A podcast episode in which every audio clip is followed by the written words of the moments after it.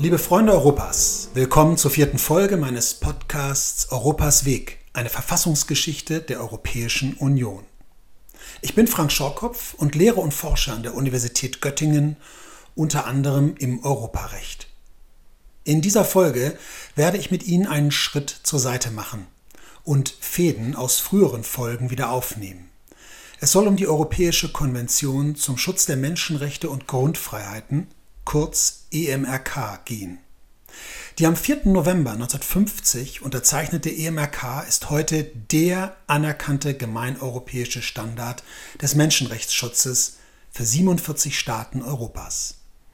Für die Europäische Union und ihre Mitgliedstaaten steht sie in ihrer praktischen Bedeutung hinter der Charta der Grundrechte, aber zurück.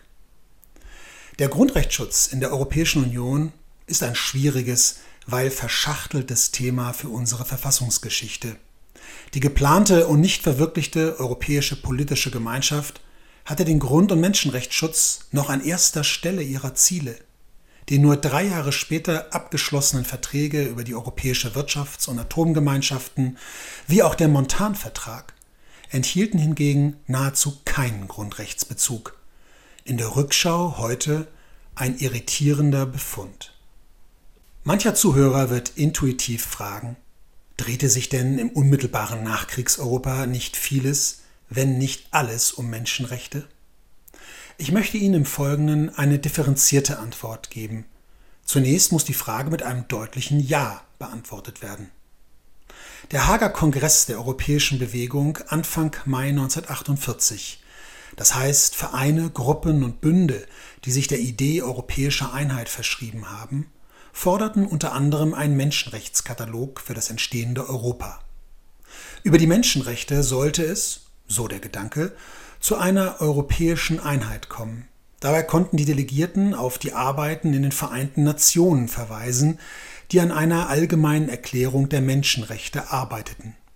Bereits im März 1948 war der Brüsseler Vertrag geschlossen worden, ein Verteidigungspakt zwischen Frankreich, den Benelux-Staaten und dem Vereinigten Königreich, in dem erstmals auf dieses Thema Bezug genommen wurde. Die Präambel begann mit den Worten Ihren Glauben an die menschlichen Grundrechte, an die Würde und den Wert der menschlichen Persönlichkeit und an die anderen in der Charta der Vereinten Nationen verkündeten Ideale erneut zu bekräftigen. Das ist genau der Sound, den man für diese Zeit erwartet. Der Kongress beauftragte eine Kommission damit, Einzelheiten auszuarbeiten.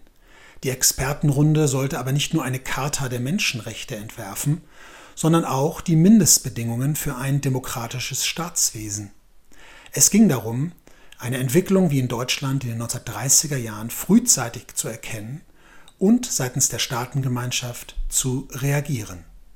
Der Kommissionsbericht vom Februar 1949 wurde vom Internationalen Rat der Europäischen Bewegung in Brüssel beraten.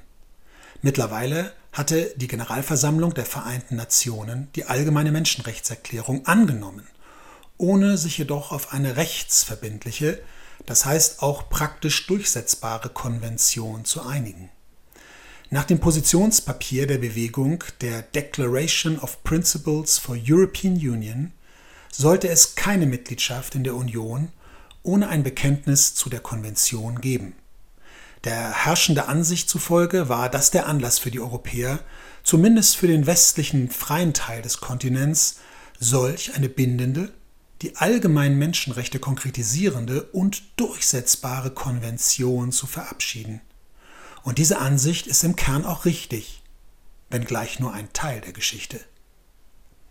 Die europäische Bewegung beauftragte ihren Rechtsausschuss mit der Ausarbeitung einer Konvention auf Grundlage der Vorarbeiten. Diesen Entwurf legte die Bewegung dem neu gegründeten Zusammenschluss europäischer Staaten, dem Europarat, im Juni 1949 vor. An dem Entwurf waren Juristen beteiligt, die im Weiteren eine wichtige Rolle haben und deshalb hier genannt werden sollen. Der Franzose Pierre-Henri Taïgen als Vorsitzender des Ausschusses sowie der Brite David Maxwell Five und der Belgier Fernand de Hus als Berichterstatter. Dabei zeigte sich, dass konzeptionelle Weichen zu stellen waren. Der Entwurf legte den Schwerpunkt darauf, die in den Staaten geltenden Rechte zu sichern, als vielmehr einen eigenen Rechtekatalog vorzugeben. Der Adressat des Entwurfs, der Europarat, war und ist immer noch eine intergouvernemental ausgerichtete Organisation, in der das Ministerkomitee die Entscheidungen trifft und eine Versammlung allenfalls beratende Funktion hat. Der Entwurf gelangte in diese beratende Versammlung. Weil die Versammlung ihre Tagesordnung seinerzeit nicht selbst aufstellen konnte, musste sie das Ministerkomitee zuvor um eine entsprechende Änderungen bitten. Diese wurde gerne gewährt, handelte es sich bei Menschenrechten doch um ein weiches Thema, das die Exekutivvertreter im Ministerkomitee in der Versammlung genau am richtigen Platz wähnten. Die beratende Versammlung bildete einen Rechts- und Verwaltungsausschuss, in dem nunmehr Tai Jen als Berichterstatter und Maxwell Five als Vorsitzender agierten. Sie erarbeiteten einen Konventionsentwurf, in dem nunmehr auch ein Europäischer Menschenrechtsgerichtshof als Durchsetzungsinstanz vorgesehen war. Die Staaten sollten an einen internationalen Ordre public, an einen europäischen Zivilisationsstandard gebunden werden. Ob eigene Grundrechte definiert oder auf solche verwiesen werden sollte, blieb wiederum offen.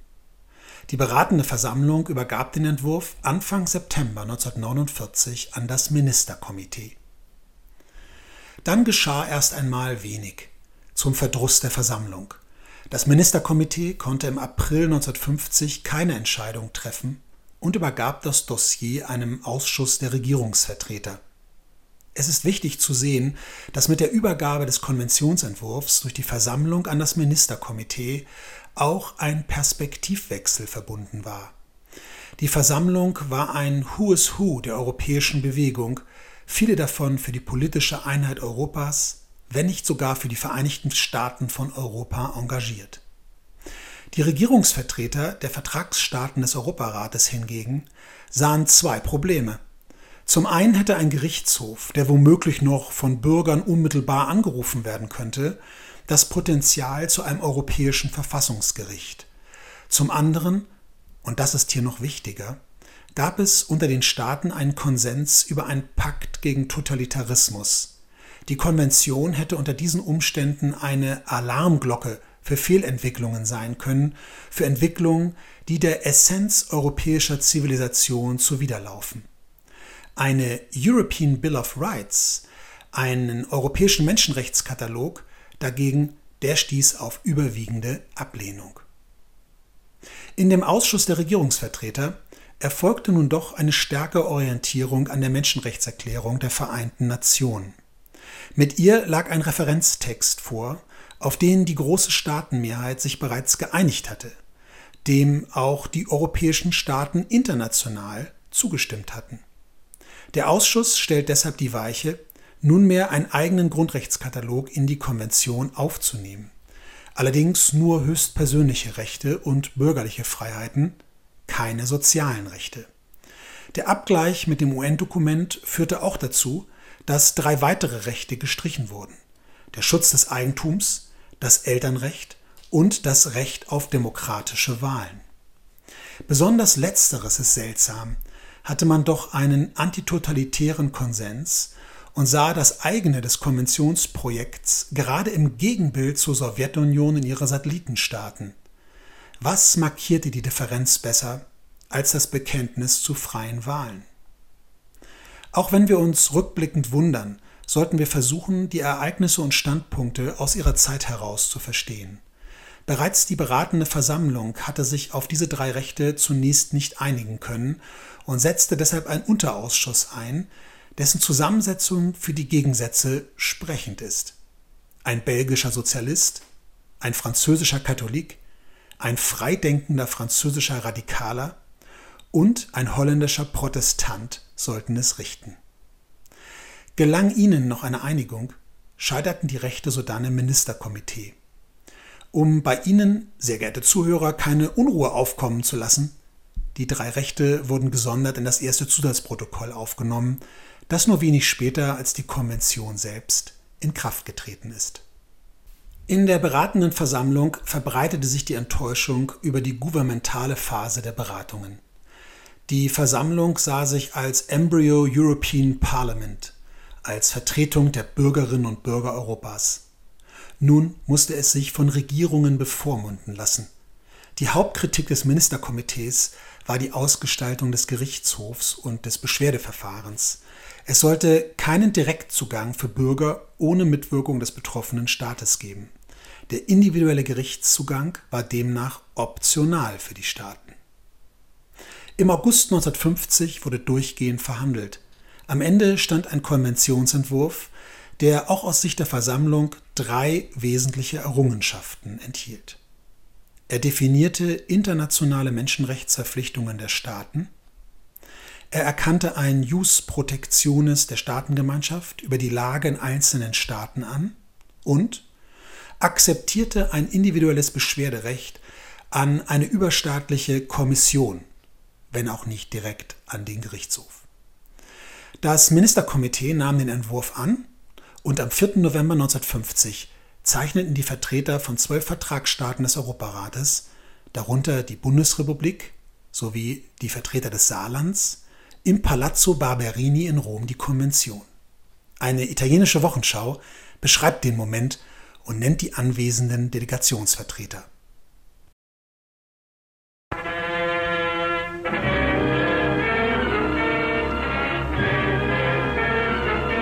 Palazzo Barberini ospita nella Sala delle Glorie il Comitato del Consiglio d'Europa. Nato lo scorso maggio a Londra, questo Consiglio nella sua sessione romana si accinge a firmare la Convenzione per la tutela dei diritti dell'uomo. Sforza si dirà lieto che avvenga a Roma patria del diritto. L'Inghilterra è rappresentata da Ernest Davis, la Francia dall'ambasciatore Fouque Dupart, la Germania di Bonn da Hallstein, il Belgio da Van Zeeland, il Lussemburgo dal ministro Bech, la Turchia da Coprulo, la Grecia da Averov, la Svezia dall'ambasciatore Westman, l'Islanda dal suo ministro a Roma Benedictson, l'Irlanda da McBride, la Norvegia dal ministro Lang, l'Olanda da Sticker. Sotto la presidenza di SPAC si era precedentemente riunito il comitato misto con Sforza, Schumann, i vari ministri degli esteri, von Brentano, Bidol e il segretario generale Paris. Si discutono modifiche allo statuto, si gettano le basi di un indirizzo all'URSS affinché alzi il sipario di ferro e nell'insieme si profila, come noterà il ministro degli esteri italiano, la tendenza al formarsi di unioni federazioni autonome fra gli stati europei. Der Präsident der Versammlung, Paul-Henri Spaak, den wir bereits als scharfzüngigen und leidenschaftlichen Europäer in der dritten Folge kennengelernt haben, kommentierte das Ereignis mit dem Beaumont, es sei eine nicht so gute Konvention, aber ein liebenswerter Palast. Die ideellen, sehr hochgesteckten Erwartungen der Europabewegung wurden enttäuscht. Und auch Pierre-Henri Taïgen hatte sein eigentliches Ziel nicht erreicht. Wie er Mitte der 1970er Jahre in einer Rückschau zugab, hatte er gehofft, mit der Konvention ein verfassungsrechtliches Instrument für ein neues Europa zu schaffen.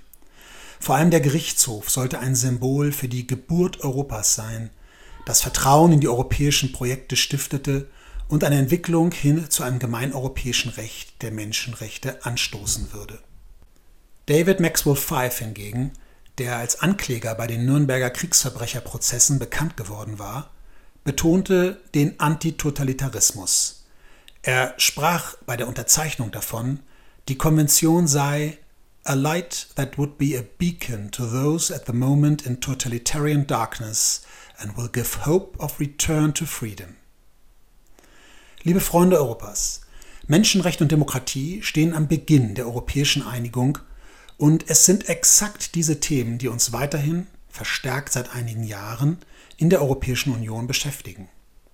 Die Zitate zeigen jedoch, dass trotz Einigkeit über die Bedeutung des Menschenrechtsschutzes an sich unterschiedliche Positionen vertreten werden können, welche Funktion diese in einem politischen Gemeinwesen, ob staatlich oder ob überstaatlich, haben sollen. Es bedarf doch einiger Bemühungen zu verstehen, weshalb europäische Staaten nicht vollständig und vorbehaltlos den institutionellen Menschenrechtsschutz umarmten, wie uns das heute vertraut ist. Immerhin hatten diese Staaten gerade den Faschismus besiegt und waren mit einem weiteren Totalitarismus im Osten konfrontiert. Wir können noch einen Schritt weitergehen und die Frage stellen, weshalb Grundrechte in den europäischen Gemeinschaften über Jahrzehnte keine Rolle spielten und, ausgenommen der erfolglose Versuch mit der Europäischen Politischen Gemeinschaft, auch in den Verträgen eine markante Leerstelle waren. Darauf gibt es mehrere Antworten. Zunächst gab es die Überzeugung, dass weiterer Menschenrechtsschutz schlicht nicht notwendig sei.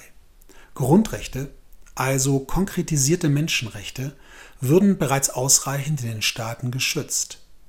Das Menschenrechtsdenken, das heute im Westen selbstverständlich ist, galt überwiegend als politisches Anliegen, zumeist linksliberal imprägniert. Zuletzt ist die interessante These vertreten worden, dass die EMAK im Grunde ein konservatives Vorhaben war. Denn die Konvention hat einen individualistischen Ansatz von Gesellschaft. Sie stellt nicht das Kollektiv, sondern den Menschen in den Mittelpunkt. Deshalb keine sozialen Rechte, deren ideologischer Überbau sozialistischem Denken nahe war.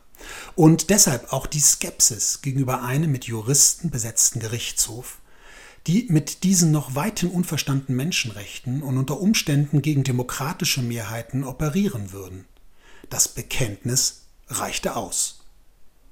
Wir übersehen heute allzu leicht, dass sich das Gestaltungspotenzial der Grundrechte und ihre überragende Bedeutung erst mit deren zweiter Entdeckung in den 1970er Jahren aufgrund veränderter gesellschafts- und geopolitischer Rahmenbedingungen entfalteten wozu die Konvention und ihr Gerichtshof in Europa wesentlich beigetragen haben. Zweitens hatten eine Reihe von westlichen Staaten nur ein geringes Interesse an zusätzlichen Institutionen des Menschenrechtsschutzes, möglicherweise noch unabhängige Gerichte, weil sie noch tief in den Kolonialismus verstrickt waren. Nicht nur Frankreich und das Vereinigte Königreich, sondern auch Belgien und die Niederlande, das heißt vier der sechs Gründungsstaaten der Europäischen Gemeinschaften. Und schließlich passte der Menschenrechtsschutz auch nicht zu dem technokratischen Ansatz der europäischen Integration, der in starkem Maße auf der vorgeplanten Modernisierung von Gesellschaften beruht.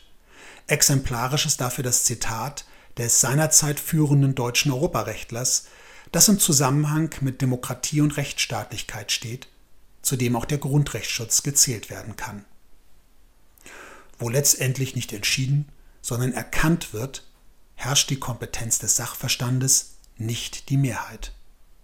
Mit anderen Worten, die Gemeinschaften waren schlicht nicht das Forum, um über Grund- und Menschenrechte zu sprechen. Dafür hatte man nun den Europarat mit seiner Europäischen Menschenrechtskonvention. Meine Damen und Herren, die Konvention ist am 3. September 1953 für zehn Staaten, darunter die Bundesrepublik, in Kraft getreten. Ihre praktische Bedeutung blieb erst einmal gering. Der Gerichtshof wurde 1959 gegründet, hatte zunächst kaum Fälle oder entschied nicht in der Sache. Frankreich hat die Konvention sogar erst 1974 ratifiziert. In der Bundesrepublik war man bemüht, die Konvention rasch zu ratifizieren. Sie stand für einen wichtigen Schritt zurück in die Staatengemeinschaft.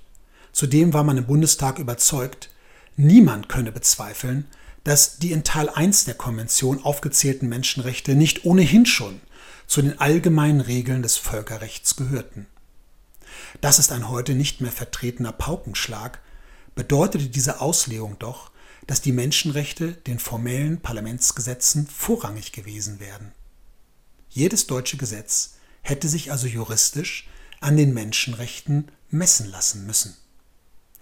Die Atmosphäre und das Denken jener Zeit in der deutschen Politik werden zutreffend charakterisiert durch den Redebeitrag des Sozialdemokraten Hermann Louis Brill, Holocaust-Überlebender und Mitglied im Herrenchiemsee-Konvent, in der Debatte im Juni 1952 über das deutsche Zustimmungsgesetz.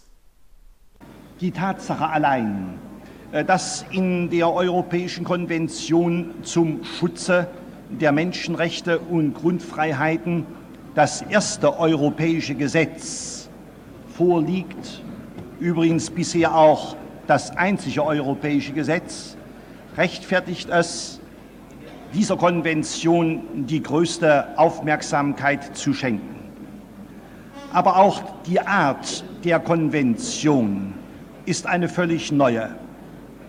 Während sich unser Grundgesetz darauf beschränkt, die Menschenrechte zu erklären, sie justiziabel zu machen und im Artikel 19 über den Schutz der subjektiven öffentlichen Rechte und in verschiedenen Vorschriften über die Richtung des Bundesverfassungsgerichtes eine Garantie ankündigt, aber nicht ausführt, bringt die Straßburger Konvention eine institutionelle Garantie.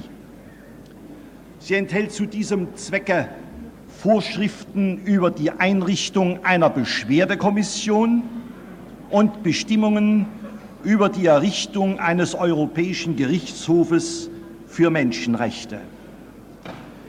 In allen europäischen Ländern, in denen bisher eine Debatte über die Ratifikation dieser Konvention stattgefunden hat, haben sich die Abgeordneten der verschiedensten Parteien vor allen Dingen dieser institutionellen Garantie der Menschenrechte zugewandt.